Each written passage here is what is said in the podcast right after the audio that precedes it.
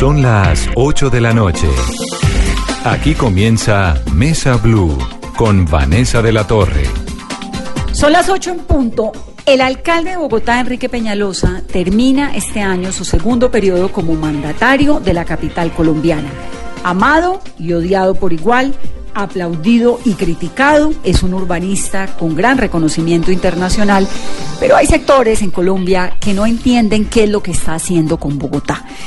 Es nuestro invitado de hoy aquí en Mesa Blue, numeral Vanessa, pregúntele a Peñalosa. Los leemos y le preguntaremos al alcalde lo que ustedes quieren saber. Alcalde, señor alcalde, bienvenido.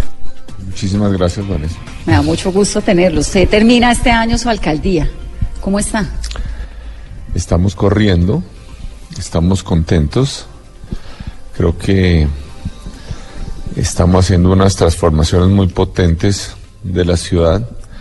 Obviamente que la mayoría, la gente solo va a tener conciencia de ellas eh, en los próximos dos o tres años, porque son cosas muy grandes que toman tiempo y hasta ahora las obras van a comenzar las más grandes el año próximo. ¿Usted va a tener la oportunidad de inaugurar alguna? ¿De poner alguna Eh, piedra en algo? Dejar todo contratado, contratado y iniciar las obras, pero obviamente hay muchas cosas que ya hemos hecho, ¿no? Eh, es que algunas los ciudadanos no se dan cuenta. Por ejemplo, llegamos a una ciudad que estaba muy sucia, tenía afiches en todos los postes, pasacalles por todos lados. La gente de pronto va viendo una ciudad más limpia y no se van dando cuenta ni qué pasa, los pastos cortados, aquí había llantas botadas en todos los espacios públicos, la gente de repente ve que se desaparecieron magia, ¿no? Pero no es magia, ha sido un trabajo grande. Eh, teníamos, por ejemplo, el horror del Bronx, ¿no? Eh, es una fábrica de drogadicción De criminalidad las y de criminalidad. Las encuestas muestran, por ejemplo, que se ha disminuido el número de habitantes de calle por 100.000 habitantes. Es unos trabajos del, del- no encuestas, sino un trabajo, un censo del DANE muy exacto. Eh, también se ha disminuido radicalmente los homicidios de habitantes de calle. Ni hablar de los homicidios de ciudadanos comunes y corrientes. Es decir, Bogotá tiene de lejos la tasa más baja de homicidios de las grandes ciudades colombianas y mientras que hay otras que han aumentado los homicidios, Bogotá está disminuyéndolos a unos niveles que ya son casi internacionales, es decir, tenemos niveles mucho más bajos de homicidios que Washington, por ejemplo. Entonces, ¿Esas cifras de dónde, alcalde? esas son cifras requete oficiales, están en cualquier parte. Usted está proyectándose una ciudad. ¿para Estamos hablando, tiempo? ah, para, pues muchos de los proyectos que hacemos son, pues para los cientos de años hacia el futuro, pero las obras que vamos a dejar, digamos, la que más toma tiempo tal vez que es el metro, que queda contratado este año, la primera línea debe terminarse hacia el 23, 24, estar funcionando. Eh, pero obviamente lo que estamos haciendo es un cambio en la manera de vivir. Yo además, sinceramente creo que Bogotá es una de las mejores ciudades del mundo en desarrollo, va a ser una, una ciudad excepcional. Ya de hecho somos ejemplares en muchos campos. Por ejemplo, con lo que hacemos con eh, eh, el Transmilenio es un ejemplo a nivel internacional. Aquí nos quejamos, pero eh, las ciudades del mundo darían cualquier cosa por tener un Transmilenio, una en Yakarta, un Manila, una, una Karachi, incluso en las ciudades de América Latina, en todas están haciendo Transmilenio. En Buenos Aires hace rato que están dedicados a hacer Transmilenios por todos lados, sino líneas de metro. Eh, y aquí vamos a tener ambas, por supuesto. En ciclorrutas, en bicicleta, somos de lejos la ciudad eh, que más moviliza gente en bicicleta en América y unas que más moviliza gente en el mundo y creciendo. Hoy tenemos que mm, hay 14 de cada 100 ciudadanos que se van en carro al trabajo. Sí, creo que lo de la conciencia, además de montarse en bicicleta, se logró como arraigar, ¿no? En- Claro. En, Bogotá. Pero venga, que quiero ir por partes para que expliquemos un poco lo, de, lo que está dejando y lo que va a hacer. Nosotros, ¿cómo soñamos? Nosotros soñamos una ciudad democrática, una ciudad igualitaria, una ciudad donde nadie se sienta inferior ni excluido, pero no de carreta politiquera y bla, bla, bla, pseudoizquierdista, sino de verdad. Eh, por ejemplo, con el Transmilenio de la séptima, ¿Que cuando arranca, alcalde? está en la licitación, está abierta, debe estar adjudicándose en un par de meses la licitación y la obra que además como son siete, eh, eh, son ocho tramos, son ocho tramos distintos, entonces arrancan muchos frentes al mismo tiempo, debe arrancar las obras, yo diría que a finales de este año, comienzos del próximo, pero queda requete contratado en unos dos o tres meses. Requete contratado significa que el próximo alcalde de Bogotá, no importa quién sea, no lo puede reversar. Porque es que uno lo que ve en Bogotá siempre es que llega un nuevo alcalde, entonces hace un nuevo proyecto, un nuevo plan, un nuevo estudio, un nuevo render, un nuevo no sé qué. hubiera, no, aquí no, no, no. primero eso no pasa. Eh, eso no pasa que cambien. Lo que pasa es que a veces hay mucha carreta, como por ejemplo con el cuento del metro subterráneo, que no había nada. Que no se supone que, Samuel Moreno dejó estudios y que Petro dejó estudios. No, no, no, es que no, eso es carreta. Es que a veces los estudios se hacen y precisamente lo que muestran los estudios es que no se deben hacer las cosas. Para eso se hacen los estudios.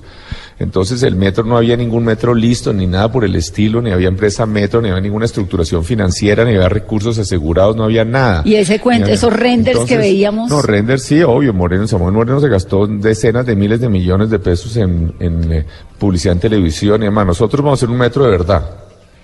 Pero. ¿Y el alcalde Petro no le dejó a usted unas plataformas sobre las cuales comenzar un proyecto de metro? No, nada, nada. Lo que diga, había ese estudio, digamos, desde hace 50 años la ruta de metro es la misma, prácticamente la que se ha estudiado. Eh, entonces, esos estudios de suelos y esa parte fue útil. Pero lo que quiero decir es que la pregunta era si queda amarrado. Aquí todo lo que vamos a hablar hoy son cosas que quedan absolutamente aseguradas y hechas. Y la verdad es que si corremos de aquí a los próximos 15 o 20 minutos que tenemos, no alcanzamos a llegar ni al 20% de lo que vamos a hacer. Usted, usted que es un señor de mundo, que creció en Washington, que conoce desde Shanghái, que sabe lo que pasa en Tokio, en México, es decir, en, ¿por qué le gusta tanto Transmilenio y no le paró como bolas desde el primer día al metro?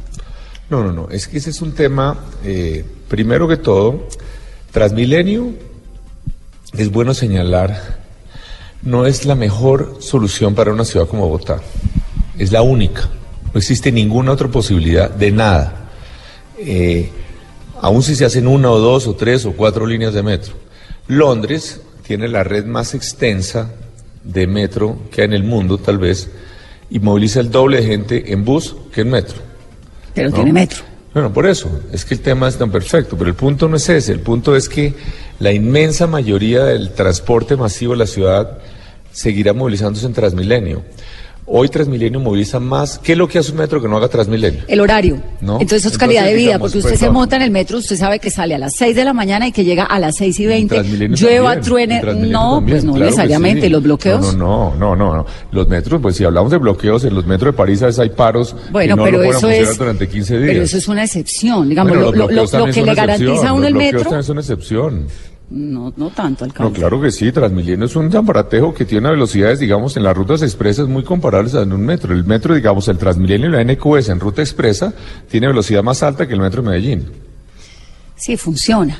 No, pues claro que funciona. No, no, no, funciona. Pero los horarios, pero Transmilenio tiene posibilidad de atrasarse, el metro en teoría no. Digamos, ese es como lo, primero que uno le da el, el plus a un metro. Eso no es cierto, no hay muchos metros que se atrasan y que se varan y se trancan. Claro, pero es extraordinario, no. Bueno, y Transmilenio también. ¿Que se atrase? Claro que sí, Transmilenio, la gente va rapidísimo en Transmilenio, muchísimo más rápido que en carro, precisamente, ¿no? Y está movilizando más pasajeros por hora sentido o kilómetro que casi todos los metros del mundo. Entonces, su no porque vaya, y no porque vaya, y no porque vaya eh, más lleno, no, porque hay muchos metros que van más llenos que Transmilenio, más apretados, como el de Santiago o el de Sao Paulo, para mencionar un par. Y no solo eso, pero lo que mencioné yo con Transmilenio séptima, eh, es que lo que hace una ciudad avanzada en términos de movilidad no es que los ciudadanos de menores ingresos usen el carro, sino que los ciudadanos de mayores ingresos usen el transporte masivo. Eso es lo que hace una ciudad avanzada. Y, con el Transmilenio séptima, que pasa por el corazón, por no decir por el ombligo de los sectores de más altos ingresos en Colombia, eh, nosotros vamos a tener una ciudad en donde los ciudadanos de ingresos altos van a movilizarse en transporte público, porque finalmente les va a tocar escoger si se demoran una hora y media en carro o 15 minutos en Transmilenio. Y eso no lo tiene ninguna ciudad del mundo en desarrollo. Ese es otro tema que vale la pena recordar. En las ciudades más ricas, como Londres o París o Madrid, los ciudadanos más ricos prefieren generalmente los buses que el metro, ¿no? Eh, o la combinación, bus para llegar al metro. No, no. Los ciudadanos más ricos prefieren los buses que el metro. En Ciudad de México, por ejemplo, yo te invito, que estoy seguro que tiene muchos amigos mexicanos de clases medias, altas y altas, que le preguntes a alguno de ellos, no si usa el metro, pregúntale si lo conoce, mm. si una sola vez en su vida han ido al metro, si una sola vez en su vida han ido siquiera de turistas, y te garantizo que el 99.9% ni lo conocen. En cambio, los sistemas de Transmilenio, tipo Transmilenio que han montado allá, son mucho más usados por los ciudadanos de clase media alta que el metro. Entonces el tema, el tema, porque obviamente es mucho más agradable ir en superficie además. ¿No? Se siente la gente mucho más segura, con luz, incluso en muchos metros, pero aquí el tema no puede ser hablar del tema de Transmilenio el metro, eso aquí tenemos mil cosas más interesantes. Del proyecto ciudad, entonces usted va a dejar, pero usted va, va a poner eh, una piedra el Transmilenio en la séptima. Las obras. no, queda totalmente contratado, totalmente. Nadie puede echar eso para atrás. Aquí lo que nosotros, el metro queda totalmente. Cuando algo queda contratado. Toca hacerlo. Nadie lo puede echar de para atrás. Nadie. ¿No? Listo. Aquí no estamos hablando de que dejamos la licitación abierta. Estamos hablando de que queda adjudicado y contratado. Alcalde, en este tiempo que le queda a usted en el 2019 en la alcaldía de Bogotá, supongo que vamos a tener entonces con las obras que nos está contando una ciudad caótica. Lo que va a ser súper caótico realmente en la ciudad va a ser los próximos dos o tres años, después de que nos vayamos, porque ahí es donde llegan todas las grandes obras. Por ejemplo, ¿cuáles son las grandes obras? Las grandes obras son Transmilenio Séptima es una, el metro es otra, eh, Transmilenio, la troncal Caracas, desde Molinos, desde la cárcel Picota, la escuela de artillería hacia el sur hasta el portal de Usme, la troncal Avenida 68 y calle 100, la troncal Avenida Ciudad de Cali, desde Suacha hasta el Portal Américas, la ampliación de la eh, calle 13, la Avenida 13, troncal 13, desde el río hasta um, la 50 y luego la ampliación de la Avenida Las Américas, la troncal Américas de la carrera 50 a la NQS. Eh, además otras obras que, pues, que, no generan caos porque son al fuera de la ciudad, pero que es gigantesca. La otra obra, la descontaminación del río Bogotá, la planta de tratamiento de canoas, que es, va a quedar, el río Bogotá va a quedar completamente descontaminado. Quiero hablar de eso, porque me sueño una Bogotá con un río. Cada vez que uno ve estas ciudades, no sé, Sevilla con el Guadalquivir, uno dice cómo es posible que Sevilla tenga semejante río por donde entró todo lo que entró al viejo mundo desde el nuevo mundo y 500 años después su río es perfecto y navegan en el río y todo es bonito, yo te Aseguro, mira, el río Guadalquivir era un río muchísimo peor que el río Bogotá hace 50 años. ¿Sí? Pero mucho peor. Todos los ríos europeos hace 80 años eran una porquería, ¿no? Eh, el río Bogotá, entre otros, es mucho mejor que el río Guadalquivir. El río Bogotá tiene como tres veces más caudal que el río Guadalquivir. Eh, el río Bogotá lo vamos a dejar navegable, vas a tener barquito de restaurante, ¿no? ¿Cuándo va a ser eso? Eso por ahí en unos eh, seis años. ¿Y los venados? El venado, ya tenemos, por ejemplo, nadie creía, por ejemplo, yo trabajé en el acudo, no es que suena chistoso, pero nosotros, por ejemplo, aquí a dos horas de Bogotá, dos horas de Bogotá, tú tienes venados, pero por montones. No sé si ha sido Chingaza. Sí, claro. Pero los ves por todos lados. No es que tenga uno que sea un explorador.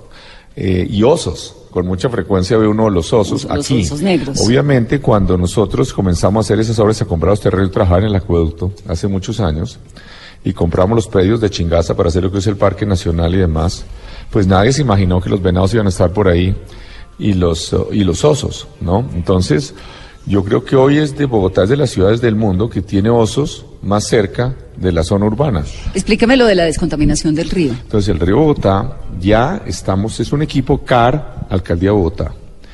Ya está en este momento la obra, una obra gigantesca de la planta del salitre, que es el complemento de la segunda planta del salitre en la desembocadura del río Juan Amarillo Salitre, que es un proyecto como de 600 millones de dólares. Está en este momento, hay por lo menos unos 4 mil trabajadores trabajando ahí en este momento. Eh, adicionalmente ya está en este momento, eh, no sé si adjudicado, la planta elevadora de canoas. Eh, y este año abrimos la, la licitación de la planta de tratamiento de, de canoas, que es un proyecto gigantesco. Es decir, están queda contratados son como cuatro y medio billones de pesos. Es decir, en total va a haber contratos andando en el río Bogotá de más de 6 billones de pesos. ¿Y el río Bogotá va a ser limpio desde dónde? El río Bogotá va a ser limpio todo el río, es decir, el río Bogotá ya con esta planta del salitre, es decir, todavía quedan algunos desagües malucos que nos echan algunos municipios de Cundinamarca, como algunos en Cota en particular, pero básicamente Solacar también lo está trabajando, en buena medida con recursos de Bogotá también, que es lo que financia la CAR. Esta planta del salitre, que queda ahí al lado de la calle 80, entonces ya deja esa parte del río totalmente limpia. Es decir, el río debería llegar limpio hasta el salitre, porque ya las plantas que ha hecho la cara en Cundinamarca debería llegar más o menos limpio hasta el salitre. ¿Eso es, ¿Esa parte es lo que se va a llamar el circuito ambiental? No, el circuito ambiental es todo un, círculo. Digamos, el río Bogotá, lo interesante no es solamente que vamos a limpiar el río.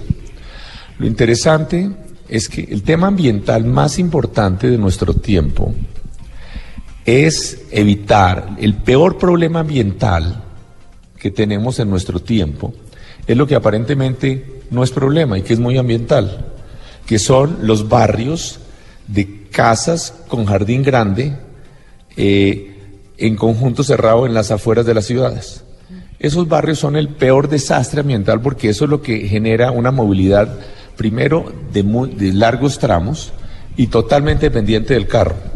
Entonces, ese tipo de conjuntos cerrados que hay en Chía, en Cajicá, en Sopó. En Suba. Eh, en Suba no.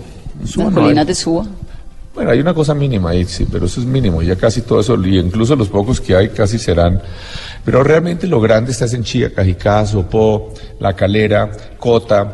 Entonces, y lo peor es que si esto sigue así, es un desastre total, porque hoy, eso es algo muy importante también, claro. Hoy el número de viviendas en Bogotá va a más que duplicarse más que duplicarse en los próximos 40 años. Y no porque la población va a crecer, que sí va a crecer, sino porque los hogares son cada vez más pequeños. Entonces, eh, eso hace que se necesiten más viviendas para la misma gente. Pero además, la ciudad va a crecer mucho porque en la medida en que la sociedad es más rica, hay mucho más edificios distintos de vivienda, como gimnasios, oficinas, universidades, cines, en fin, en todo sentido, lo que estoy tratando de decir es que lo que es más importante para que no haya calentamiento global, que es el problema más grave del ambiente del mundo, lo que tenemos que lograr es que la gente se movilice en transporte masivo o bicicleta, ¿no? Eh, ese es el tema. Y un conjunto de esos cerrados, un conjunto de esos de casas con jardín grande, obliga pues a carro hasta subir. Sí. Toca, ir en carro hasta la, para la tienda del, barrio a comprar una Coca-Cola, ¿no? Eh, entonces, lo que nosotros necesitamos es una ciudad que sea compacta, porque una ciudad compacta se puede, todo funciona bien el transporte sostenible, ya sea metro, tranvías, transmilenios, eh, bicicletas, taxis, lo que sea. Y en uno de esos conjuntos por haber perdido en Sopó, en Chía, Cajicato, Cancipá, pues es nada de sostenible, ningún sistema. Entonces, el río Bogotá va a ser un eje de vida. Como lo interesante de río Guadalquivir y lo del río Bogotá del futuro, no es solo que sea limpio, sino que va a ser la columna vertebral de la ciudad futura va a ser un parque lineal de 80 kilómetros, ¿no? con un malecón donde la gente va a ir a montar en bicicleta, a trotar, a darse besos, a cafés, a llevar la silla de ruedas del abuelo, el coche del bebé, ¿no? Entonces eso es lo que va a haber en el río Bogotá y también en el otro otro parte del, circuito ambiental que es el sendero de las mariposas. Ese es, el de Monserrate donde se perdió. Eso es partecita, sí. ¿Me, Puede, ¿me, puede, ¿Me puede contar qué fue eso? No, nosotros lo que pasa es que estamos eh, eh, diseñando, yo tengo una discusión con los diseñadores, porque yo quería que hiciera una bajada directa, no en vez de dar una vueltota, bajar una bajada directa, yo lo había volado mucho en helicóptero, lo he visto, para, nosotros tenemos ese sendero que va desde Chía hasta Usme. Que es divino. ¿No? Que es espectacular. Pero entonces ahí detrás de Monserrate hay unos bosques totalmente tupidos, tupidos, tupidos, tupidos. y los señores del acueducto, los guardabosques del acueducto, decían que había un sendero en el río abajo, que es el río San Francisco, que viene aquí, el que en otros centros hicimos la... Y en otros centros fue una bajada muy, muy empinada, en medio bosques muy, muy Se arrancó como loco para abajo. Sí, nosotros, no como locos, sí más o menos sabíamos a dónde íbamos. Es decir, nosotros siempre sabíamos que por el río vamos a llegar tarde o temprano a Bogotá, pero era, es un bosque absolutamente tupido. Eso es la salida de Chuachí, ¿no? Hacia atrás. Es como por la salida de Sí. Eh, pero eso es mucho más abajo, es más bien el cañón aquí, el cañón que hay entre Montserrat y Guadalupe, hacia adentro. Y entonces usted salió, me voy a pegar una caminadita, les voy a mostrar que tengo razón. No, no es, no vamos a mostrar que tengo razón, sino sí mirar que por ahí era posible hacer el sendero y lo vamos a hacer, obviamente. ¿Y se perdió cuántas horas?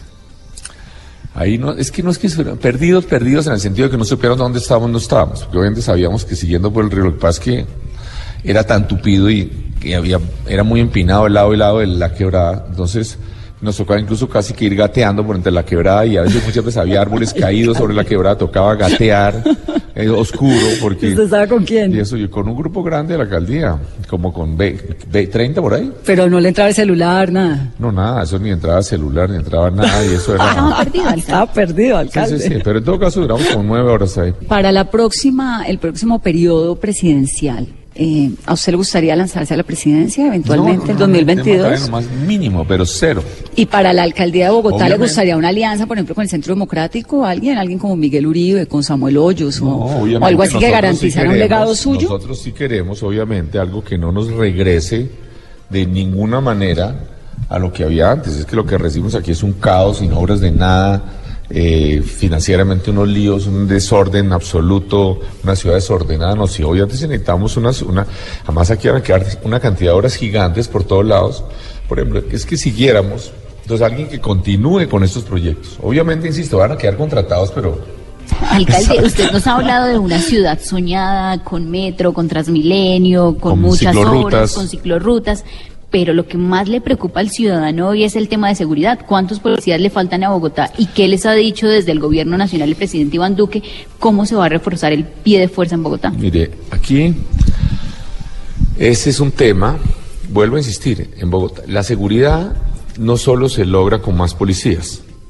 Y hablemos un poquito de la prevención. Por ejemplo, cuando nosotros estamos haciendo, vamos a dejar más de 150 canchas de fútbol en pasto sintético iluminadas. Yo diría que una de esas canchas es- produce más seguridad que un CAICAS, porque hace que los jóvenes no caigan en la drogadicción, sino que hagan deporte, que los vecinos del barrio se conozcan, que la gente esté en la calle. Cuando la gente está en el parque, usted mira todas las encuestas, hoy muestra cómo se ha aumentado como en 20% la gente yendo a los parques, porque se sienten seguros. Obviamente eso genera más y más seguridad. Los vecinos se conocen, la gente está en la calle. Lo que queremos es que la gente vaya a los centros, no vaya a los centros comerciales, Sino a la sino a calle. los parques, a las calles, a las aceras. Eh, y eso hace que haya más seguridad también, ¿no? Que haya más iluminación, más cámaras. Nosotros encontramos 300 cámaras, hemos, eh, creamos la Secretaría de Seguridad, hemos triplicado el presupuesto para seguridad, eh, tenemos más de 3.000 cámaras en este momento interconectadas a un centro de comando y control. Eh, y, pero cosas de prevención, además del, de, esto del deporte y los parques, por ejemplo, la mayor correlación que hay entre alguna causa e inseguridad es que haya deserción escolar.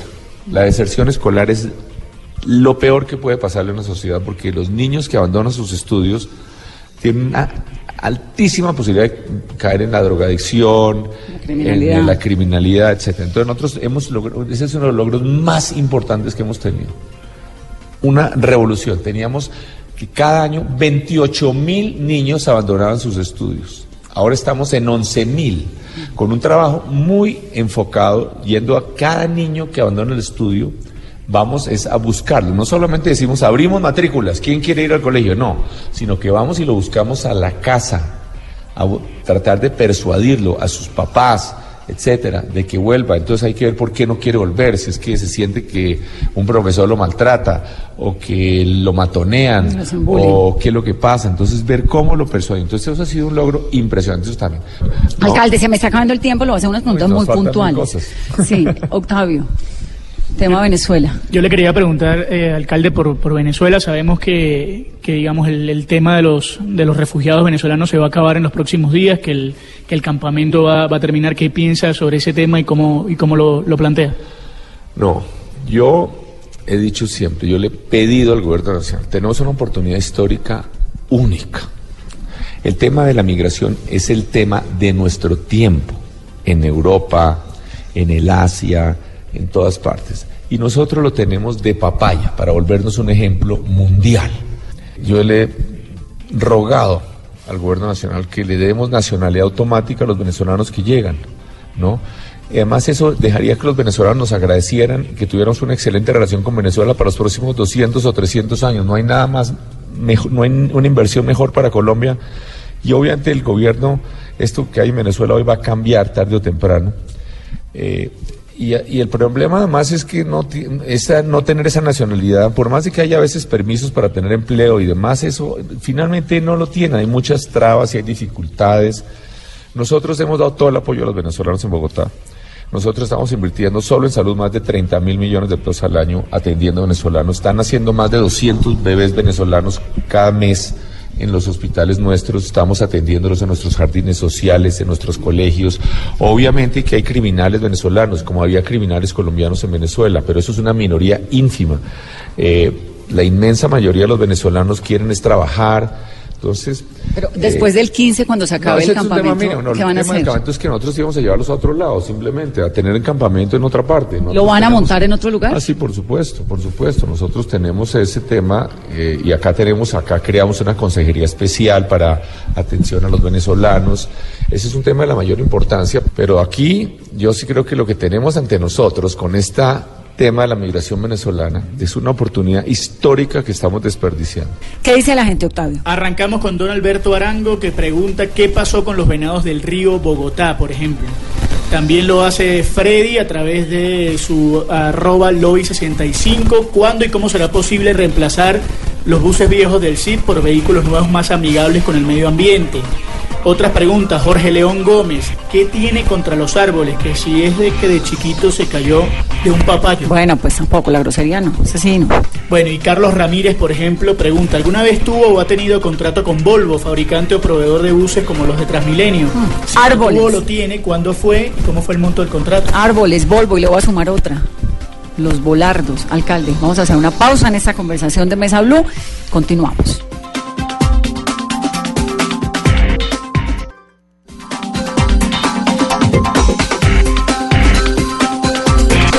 Continuamos en esta mesa blue, numeral Vanessa, pregúntele a Peñalosa. Alcalde, ¿qué pasó con sus diplomas? Todo eso se pasó un montón de tiempo que Ese la es un tema frieguen, la que, la carretazo más que si tuvo doctorado no, que el máster, eso no, fue como perder tiempo uno meterse en eso. hubo investigaciones En la de la Procuraduría Procuraduría. y la Procuraduría y ambas dijeron Que usted que no- nunca había hecho absolutamente nada incorrecto. Aquí toda la discusión es discusión politiquera. Eh, ¿Lo desgastó un poco? ¿Se cansó con ese cuento? no, no, pero yo quiero contar qué es lo que es. Resulta que yo estudié eh, en Estados Unidos, entre otras, en una de las mejores universidades que hay en Estados Unidos, en Duke, de las universidades, 5 o 10 universidades más. Antes de eso, acláreme una cosa. ¿Su papá trabajaba en la OEA o en la ONU?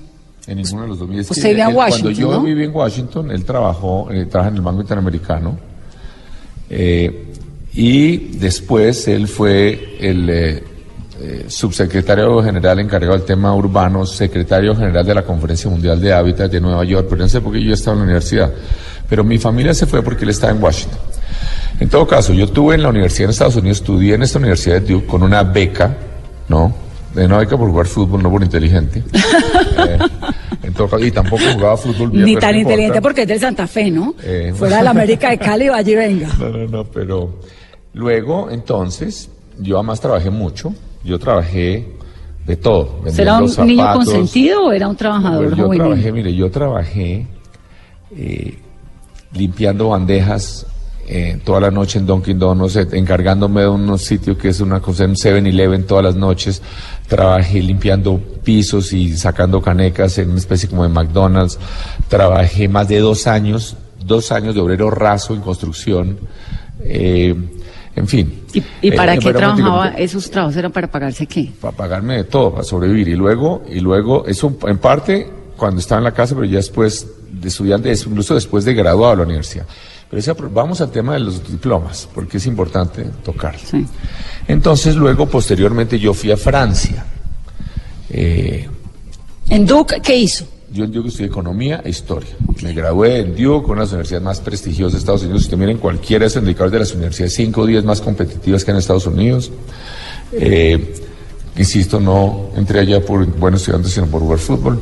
Pero igual me gradué con un cum laude, etcétera, todo eso. Luego, yo iba a pasear por el mundo, ¿no? Con un amigo, así me da la aventura. En esa época íbamos a pasear a Afganistán y eso, y en esa época no había los problemas de Afganistán. Y, pero lleguemos a, llegamos a París y dije, no, esto está demasiado lindo, toca quedarse a vivir aquí, de alguna manera. Entonces, yo en París, además también trabajé en mil cosas, trabajé en un hotel, yo trabajaba cuatro noches, una, una, semana, tres la siguiente, en un hotel, eh, en fin, en varias cosas trabajé. Eh, y ella o sea, era un inmigrante ilegal en Francia, trabajando en esa época. Legal, no, ah, bueno, el trabajo no, yo no sé si era ilegal o legal, no, yo creo que legal. Eh, y estudié en una universidad, hice un diploma en la en una universidad que es la, en la Escuela Nacional de que funciona con la Escuela Nacional de Administración de Francia, incluso en un concepto que dio el embajador de Francia, le, dio su concepto con esta discusión, dijo, bueno, ese diploma de la Escuela Nacional realmente no tiene una equivalencia con maestría o nada, eh, pero lo que sí le puedo decir es que los últimos cuatro presidentes de Francia, tres han estudiado ya, ¿no? O sea que es la escuela de administración pública tal vez más prestigiosa que en el mundo. Eh, y adicionalmente, entonces, yo hice una cosa que era un DESS. Bueno, un DESS, que es un que era un diploma que requería una maestría como requisito, era una maestría como requisito, y entonces era más que una maestría, no era un doctorado, ahí donde yo hice un error, pero hace mil años, nunca, nunca ningún documento oficial, nunca, nunca yo puse, digamos, como para explicar de qué se trataba hace 40 años, ¿no? En, en unos folletos, puse doctorado. ¿No? Que era más que una maestría, pero realmente no es oficialmente un doctorado. Ese fue mi error, ¿no? Pero nunca puse yo doctorado en ningún documento, ni de la alcaldía, ni de nada, ni falsifiqué ningún título, ni cosa por el estilo. Eso es lo que dijo la Procuraduría. No, nada por eso. Entonces, la Fiscalía y la Procuraduría, por supuesto, revisaron todo con las acusaciones de todos los enemigos políticos, dijeron que no había absolutamente nada incorrecto. Pero lo que sí es cierto es que tengo no solo el diploma de Duke con el, en Economía e Historia, con el cum laude, sino que también tengo ese diploma de esta Escuela Nacional de Administración allá del Instituto de, Administración Pública de París y también el DESS de la Universidad de París. Eh, y, pero además a mí me parece, todo eso es politiquería barata. yo, yo no tengo 64 años, es completamente, yo en ese momento ya quisiera, ¿no? Por ejemplo, yo después de eso, por ejemplo, hablando de cosas académicas, He dictado conferencias en todas las universidades más importantes del mundo, ¿no? Por ejemplo, hay unas las famosas charlas TED, las charlas TED Talks, ¿no? Eh, que es algo que oyen mucho los jóvenes y van sobre diferentes temas. Yo tengo, yo hice una charla TED sobre el tema, digamos, del transporte sostenible y eso, que ha tenido más de, no, eh, de 900 mil vistas, traducción a 29 idiomas. Eh, en fin, yo he dado, en fin, ese es un tema, yo quisiera, eh, mejor dicho, es algo completamente ridículo, ¿no? A mí realmente... Pero lo eh, atormenta ese tema de los diplomas. No, a mí, a mí ese tema no me atormenta, pero obviamente todas las calumnias son aburridas para un político, porque un político, ¿qué pasa? Uno no acumula dinero. Hay otros amigos míos del colegio, lo que sea, que se dedicaron a hacer dinero en su vida y hoy son muy ricos, ¿no?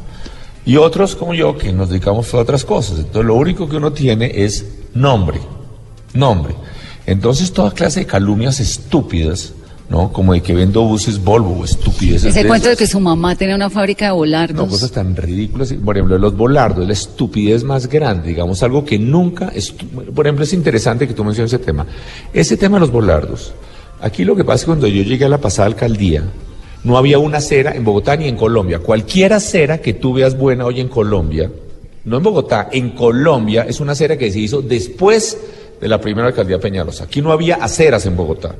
Todos los carros estaban encima de las pero no había tampoco en Medellín, ni en Cali, en Barranquilla, en ningún lado, ¿no? Ni ciclorrutas menos, hasta la palabra ciclorruta me la inventé yo, ¿no? Porque hoy antes hicimos ciclorrutas antes de que hubiera ciclorrutas en París, o en Nueva York, o en Barcelona, o en Madrid, o en Londres. Eh, entonces, eh, Volardos, la eh, fábrica de cemento de su nosotros comenzamos a quitar carros de las aceras, ¿no? Que era una guerra en ese momento. Y en esos momentos, que era muy poca la gente que tenía carro, como el 10%, pues era una pelea contra los poderosos de la sociedad. ¿no? Y entonces, como no podían decir los dueños de negocios que estacionaban en las aceras que era que querían estacionarse en las aceras, se inventaron estupideces como que era que mi mamá o mis hermanos o alguien producía volardos. Obviamente ese tipo, era, era tan estúpida la acusación que eso nunca salió ni siquiera en la prensa, ni estuvo investigado, ni siquiera mis enemigos políticos dicen esa estupidez, solo como esas leyendas urbanas que van creyéndose calumnias como de que a los niños los secuestran para quitarles el corazón y pasárselo a otra persona. Como el que usted tiene una, unos negocios con Volvo. Sí, por eso es la estupidez, otra estupidez suprema, ridícula. Resulta que eh, yo fui a Nueva York, como yo vi un tiempo, eh, eh, me nombraron la junta directiva de una ONG muy prestigiosa, muy importante a nivel internacional, del Institute for Transportation and Development Policy, yo era el presidente de la junta, ¿no? Eh, esta entidad promueve el transporte sostenible, ¿no? Sistemas eh, de todo, bicicletas, tipo, diseño urbano bien hecho, en fin.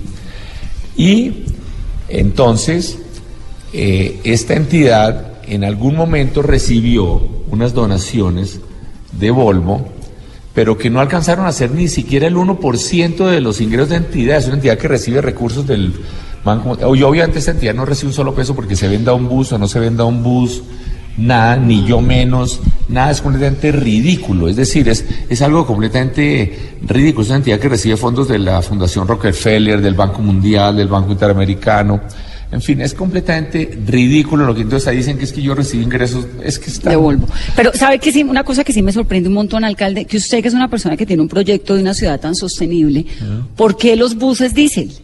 Porque en este momento, ¿por qué? Primero que todo, nuestros buses, que primero que todo aquí hay algo bien peculiar.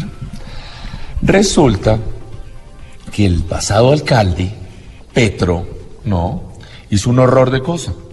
¿No? Unos buses que ya habían terminado su vida útil, ¿no? Por contrato y demás, en vez de sacarlos, lo que hicieron fue renovarles varios años y varios cientos de miles más el contrato. Una locura, obviamente fue el mejor negocio del universo, con todo y que obviamente se hizo reajuste en las tarifas y demás. Estos operadores de buses pues quedaron dichosos, ¿no? Imagínense, con los mismos buses siguieron operando, les renovaron los contratos, buses que debían haber salido y haber sido tirados a la caneca, ¿no? Y entonces eso llevó a que nosotros en Bogotá hoy tengamos buses que tienen más de un millón trescientos mil kilómetros andando, es decir, como casi cuatro veces la distancia de la Tierra a la Luna, ¿no? Eh, obviamente buses contaminantes, porque ya son buses viejos, etcétera. Entonces nosotros sí hicimos una renovación, un proceso, una licitación para cambiar los buses. Bueno, entonces, resulta que los buses que vamos a traer en la licitación son buses más limpios que los buses que hay, en el, que el 90% de los buses que hay operando en Europa son buses totalmente limitados. Pero de diésel. No, no importa, pero es que primero. Sí importa porque la contaminación. No, no, importa, no, no, no, perdón, no. Primero que todo, en Europa, bueno, hay diferentes grados de clasificación de contaminación. Euro 2, Euro 3, Euro 4, Euro 5, Euro 6, es lo más avanzado. En Europa, el 90% de los buses que operan en Europa son menos que Euro 5. ¿Y los nuestros con son? Con diésel, con diésel, el diésel. Bueno, en Berlín, por ejemplo, todos los buses que hay en Berlín son diésel. Todos. Pero, todos. pero con un proyecto a que no, haya más diésel. No, no, bueno, un momento, un momento, un momento. En Nueva York, ahorita vamos a eso. En Nueva York, por ejemplo, en Nueva York, por ejemplo, eh, los 4.600 buses que hay son diésel. Entonces, compraron 10 buses eléctricos para ensayar durante tres años, 10 y después ver qué hacían. Bueno, entonces, ¿qué pasa? Los buses que nosotros utilizamos aquí en Bogotá, los buses que utilizamos en Bogotá, son buses articulados y biarticulados, es decir, de dos y tres cuerpos de plataforma alta. Son buses relativamente excepcionales. Entonces, de esos buses, por ejemplo, no hay buses, de los biarticulados no hay buses eléctricos. Y de los articulados hay eléctricos. Entonces, ¿qué es lo que nosotros hicimos? Hay una fábrica que produce eléctricos. Si yo hubiera dicho los buses tienen que ser eléctricos, yo estaba, yo hubiera estado dándole a dedo un contrato a una fábrica con unos buses bien discutibles, porque es una empresa que tiene muchas discusiones, dando un contrato de 700 millones de dólares. ¿Por qué a dedo? ¿Solo había una empresa? Solo una empresa que produce buses articulados y ninguna que produce biarticulados eléctricos, ninguna. Bueno, no existen biarticulados Entonces, primero. Entonces, pero los Euro 6, nosotros lo que tenemos aquí en Bogotá, los buses Euro 6, para ser lo más totalmente limpios, cero emisiones, no solo eléctricos, con gas. Entonces, más de la mitad de los buses que hay en Bogotá son a gas, son Euro 6, son los más limpios que hay en el mundo en este momento. Euro 6, lo más limpio que existe. ¿Y la otra mitad? Entonces, 45% son buses Euro 5 con filtro, dice el Euro 5, que es más limpio que el, que el 90% de los buses que hay operando en Europa. Bueno, porque simplemente no hay. Entonces, nosotros, ¿qué es lo que hicimos? yo no le podía dar a dedo, no le podía dar a dedo a, una a un productor ¿no? Señor, venga acá, un contrato de 600 millones de dólares, tome. No, entonces lo que nosotros hicimos, sí, le dimos, los señores que producían buses limpios, como los de gas y los eléctricos, querían que les diéramos 100 puntos de ventaja en la licitación. 100 puntos. Bueno, inicialmente nosotros les dimos 50. Entonces les dimos 400 puntos de ventaja. 400 puntos de ventaja, ¿no? A los, a los de gas y a los eléctricos, ¿no? Entonces, para los que tenían que entregar en marzo, es decir, una ventaja gigantesca. Los diésel no podían competir con los de gas y los eléctricos. No podían en la licitación que hicimos. Entonces, solamente para los de la primera tanda que tenían que entregar en marzo, porque ya estos están prácticamente desintegrándose en las vías, ¿no? Tienen un ciento más de un millón trescientos mil kilómetros. Entonces, en esos de la primera tanda, los de gas y los eléctricos no alcanzaban a producir. Entonces, los ganaron esa parte con buses diésel Euro 5 con filtro, que eso es de lo más limpio que hay en el mundo. Son los buses hiper limpios. Bueno, alcalde. Y los otros, y los otros, y los otros los ganaron pero los que ganaron, los que ganaron los eléctricos fueron los de gas, no los diésel, los que le ganaron, no sé, porque simplemente tuvieron la mejor propuesta. Se me acabó el tiempo, así que dejo la Vanderhamen para la próxima entrevista. No, y hay mil cosas más, hay mil cosas más. Lo que estamos haciendo en el Bronx, lo que estamos haciendo en Ciudad Norte, es, que hay diez mil cosas más. Usted tiene un proyecto de ciudad muy bonito y, ojalá, pues, podamos tener el placer de disfrutarlo. Es una de las mejores ciudades no, yo creo que ya los ciudadanos están disfrutando buena parte de lo que hemos hecho. Es decir, Bogotá, por ejemplo, cada bicicleta, cada persona que se mueve en bicicleta que tú vas por la calle, eso fue por las peleas que dimos en otra época, ¿no? Porque todavía el 90% de las ciclorrutas que en Bogotá las hicimos nosotros, ¿no? Eh, y lo que se viene, todas las troncales, todas las vías que se están haciendo son con aceras grandes, con ciclorrutas. Lo que estamos haciendo en Ciudad Norte es una cosa loca, lo de la Vanderhamen, entre otras. Se va a meter en la bandera. Sus asesores me están diciendo que ya no tenemos tiempo. No, yo tengo todo el tiempo que quieran. más ustedes. Porque el problema es la Vanderhamen, por ejemplo, la Vanderhamen, eh, primero, es que de nuevo aquí tenemos que ser serios, serios. Bueno, primero, lo que nosotros estamos proponiendo es hacer una Vanderhamen de verdad, no de carreta. Bueno, hoy no existe ningún... la reserva Vanderhamen es muy peculiar. Es excepcional, es algo único en el mundo. La Reserva Forestal Vanderhamen. Porque la única reserva forestal del mundo que no tiene árboles. Pero tiene es bien curioso. bueno, hablando de árboles. No, no, tiene, perdón. Es la única, terminamos esto, es la única reserva forestal que no tiene árboles. No tiene. De las 1.400 hectáreas que tiene la reserva Vanderhamen, hay como 14 o 15 hectáreas que tienen árboles. Bueno, entonces, perdón. Entonces, de esas 1.400, realmente solo se plantea que 600, que 600, pero además son tierras privadas. Si tú quieres ir a visitar la Vanderhamen, tú no puedes entrar, porque lo que hay ahí es invernaderos con flores, hay potreros con vacas, hay fábricas, hay barrios, hay ocho, son terrenos privados. ¿Su proyecto de la Vanderhamen continúa? Por supuesto, si es que nuestro es un proyecto que es hacer la Vanderhamen de verdad, pero hacerla mucho más grande, en vez de que tenga lo que ellos dicen, lo que dice la norma, es que eh, hay que volver 600 hectáreas, hay que comprarlas, ¿no? Eh, y eh, volverlas bosque, ¿no es cierto? Las otras, las otras 800 siguen igual como están, con canchas de tenis, con barrios, con potreros, sin bosque, sin nada. Bueno, entonces, pero nadie dice, ninguna parte dice quién tiene que comprarlas ni dónde va a salir la plata para comprarlas. ¿Y quién las va a comprar? No, nadie sabe. Nadie sabe. Es carreta lo que hay ahí, es un papel, lo que hay es un papel. Nadie sabe quién tiene que comprarlas, nadie sabe dónde salir la plata para comprarlas, nadie sabe, nada, decir, es un carretazo. Pero hoy, a enero 10, sí. ¿Cuál es su proyecto Vanderhamen? Bueno, ¿Va, por eso, va a seguir no, con no, él? pero entonces, de- por eso lo que quiero decir, lo que nosotros vamos a hacer, lo que nosotros proponemos, que además es maravilloso, es que sea, primero que no se quede en un carretazo de papel, porque es que es algo importante es que en el norte de Bogotá, que el norte de Bogotá no es el norte de la ciudad, la ciudad va 40 kilómetros al norte, en Chía, Cajicá, Tocancipá, Sopó, etcétera, ¿no? Eso es bueno aclararlo, ¿no? Entonces, en el norte, no solamente Ahí está el tema de la Vanderhamen. Ahí hay más de 3.000 hectáreas para urbanizar. Hay más de 3.000 hectáreas adicionales que no tienen nada que ver con la Vanderhamen. Lo que nosotros proponemos no amplía el área que se urbaniza, reduce el área que se urbaniza y amplía el área de reserva forestal. Amplía. Nosotros lo que dejaríamos allá, lo que estamos planteando, es que queden más de 1.500 hectáreas, 1.500 hectáreas de bosques y parques. Algo, es decir, esto es eh, como eh, cinco veces el Central Park de Nueva York. Sí, yo le entiendo. Cinco Usted deja un veces. proyecto para que el que No, quiera urbanizar, no. urbanice en medio de una reserva forestal y no a la topa es que- tolondra es- como exacto, suelen lo que urbanizar en nosotros estamos Colombia. haciendo es una ciudad que nunca se había hecho, como lo que ya estamos haciendo en Lagos de Torca, que es revolucionario.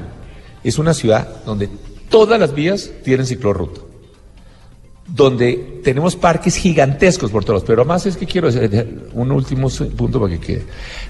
Entonces, la famosa reserva Anderhamen hoy en la práctica solamente está diciendo que se compren 600 hectáreas, así sea solo teoría, porque nadie sabe de dónde va a salir la plata ni nada. 600 hectáreas. Nosotros, nuestra propuesta deja casi todas esas 600 hectáreas, deja de esas 600 hectáreas, deja el 80% lo deja en reserva. Bueno, y le suma mil, y le suma mil. ¿No? Es decir, se queda, es una cosa espectacular. Habría cientos de kilómetros de senderos y ciclorrutas por entre bosques. Yo le Bosques. entiendo, ese, ese, ese proyecto lo tengo. La lo única entiendo. posibilidad es que ¿por qué lo cambiamos? ¿Por qué cambiamos eso? Primero porque la propuesta de nuestra reserva es mucho mejor y es mucho más acorde con lo que han planteado los estudios serios que se han hecho, ¿no? Conecta de verdad los cerros con el río, etcétera. Pero además de eso es un mecanismo que nos permite cargarle a los dueños de la tierra el costo de hacer esa banderjamen y hacerla de verdad. ¿Qué pasa si no, si no se acepta nuestra propuesta? Pues simplemente se urbanizan las otras 3.000 hectáreas que siempre se pueden urbanizar, lo que hace que suba el precio de la tierra de Vanderhamen cinco veces. No, y se- y se urbaniza ahí sin sí- un proyecto y de- sin nada, de sin proyecto ciudadano, y Entonces, lo que nosotros estamos proponiendo es algo absolutamente maravilloso. Es una cosa. se lo entiendo. ¿no? Y hay entidades, los ambientalistas serios, independientes, que no tienen que ver con esta pelea. Es que hay unos que tienen su ego involucrado en el tema, ¿no? Pues todos están de acuerdo con que es algo maravilloso, ¿no? Alcalde, explíqueme lo de los árboles del jardín botánico, porque eso sí que no lo he entendido. Porque esa taladera de árboles por todo No, Bogotá. todo, o sea, en la hay taladera, 26, no, no, no, en la no. 26 hay una cantidad de arbolitos chiquitos que, bueno, me los imagino No, no, 10 no, no, árboles no, no. divinos. No, primero que todo, pero primero- entalado muchos no, árboles. No, no, eso no es cierto. Muéstrame una sola foto de un solo árbol grande, bonito que sea talado. Uno. Uy, alcalde, un No, uno. montón, en No, el no, uno. 85, No, no, no, no, en el. Parque ¿Dónde El que en el Virrey, 85? en el ¿Cómo que Parque El Virrey hay una cantidad de gente que se amarra a los árboles. No, eso es pura paja. No, muéstrame No, no uno solo. No, pero por favor. Árboles No hablemos, no. No hablemos carreta de esa. Muéstrame uno solo. No, mira, entre otras. ¿Me muestro? Yo he sido, muéstrame una sola foto de un árbol grande que hayamos talado. se la va a mostrar. Una. Bueno, que esté sano, que haya estado sano y más. Ah, no, pues no sé si sano porque yo no soy, yo no Ah, soy bueno. ecóloga, Bueno, por entonces eso, no pero sé. Mira, te muestro, mira, ¿Y yo te cuento. también los de la No, avenida José no, Celestino mire, yo te cuento, mira, yo te cuento. Por lo siguiente.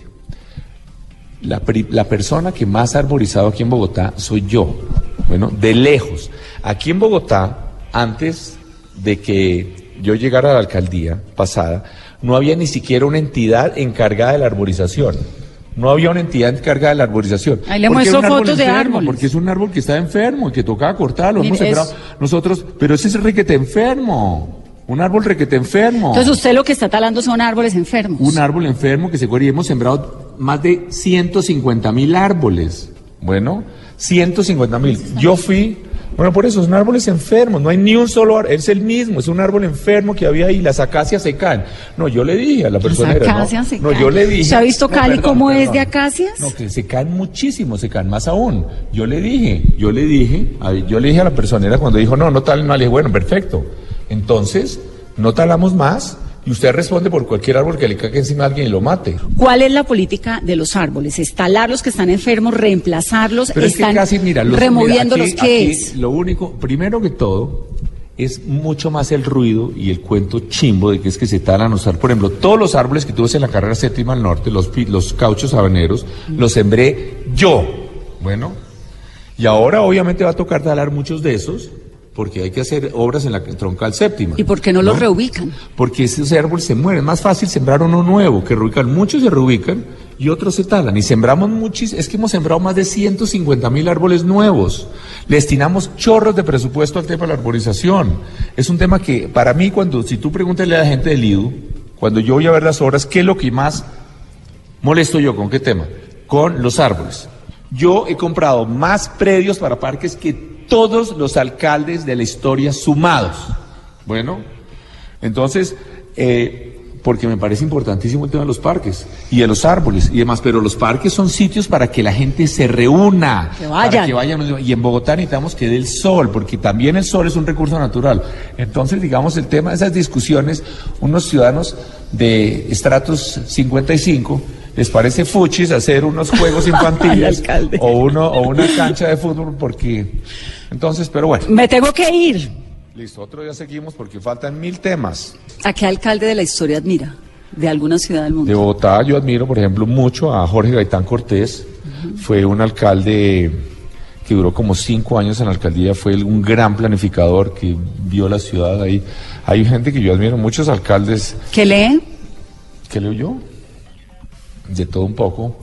Eh, me gustan mucho temas de historia, de a veces de piratas. Ahora bueno, estoy leyendo un libro de historia de Roma, cosas de, de libros que tienen que ver con la historia de eh, ¿qué otros temas de, de ciudades, historia, ciudades me gusta mucho. ¿Y qué ciudad le gusta? Ah, No me Todas. Bogotá, pero otra. Bogotá, Sí, más entonces Bogotá, después es ya no está en campaña. No, es que no es de campaña, es que yo amo esta ciudad. Dígame una ciudad Y que le guste que no sea creo Bogotá, que va a ser la mejor ciudad de América Latina, no tengo ninguna duda. Y es que una buena Que hay ciudad. que competirle a Buenos Aires, ¿no? Que eso está- Uy, no, pero mil veces mejor. ¿Qué ciudad le gusta, alcalde? Mil veces más divertida. Es que no solo lo que hace la alcaldía. Digamos, aquí Bogotá es el sitio, aunque nosotros mismos nos autohacemos mala propaganda, Buenos Aires está copiándose mucho más a Bogotá que Bogotá a Buenos Aires. Están dedicados a hacer transmilenio y ciclorrutas por todos lados. Eh, y el alcalde Horacio, que es buen amigo, lo dice públicamente.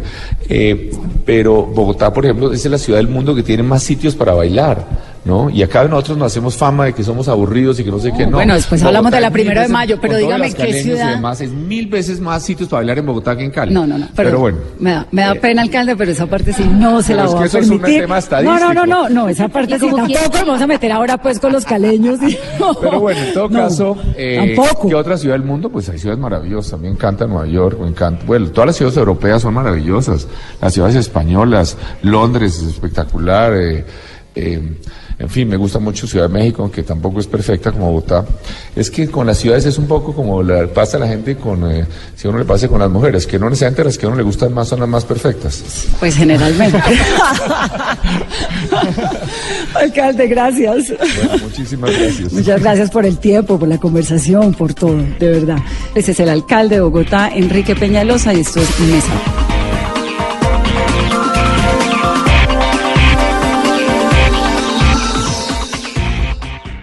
Arrancamos el año con grandes especiales. El infierno de la heroína. Más colombianos caen en las garras de esta nueva amenaza. Maduro, cada vez más solo, inicia un nuevo mandato en medio de la peor crisis del vecino país. Desde este 8 de enero a las 7 de la noche, Noticias Caracol, primero en noticias.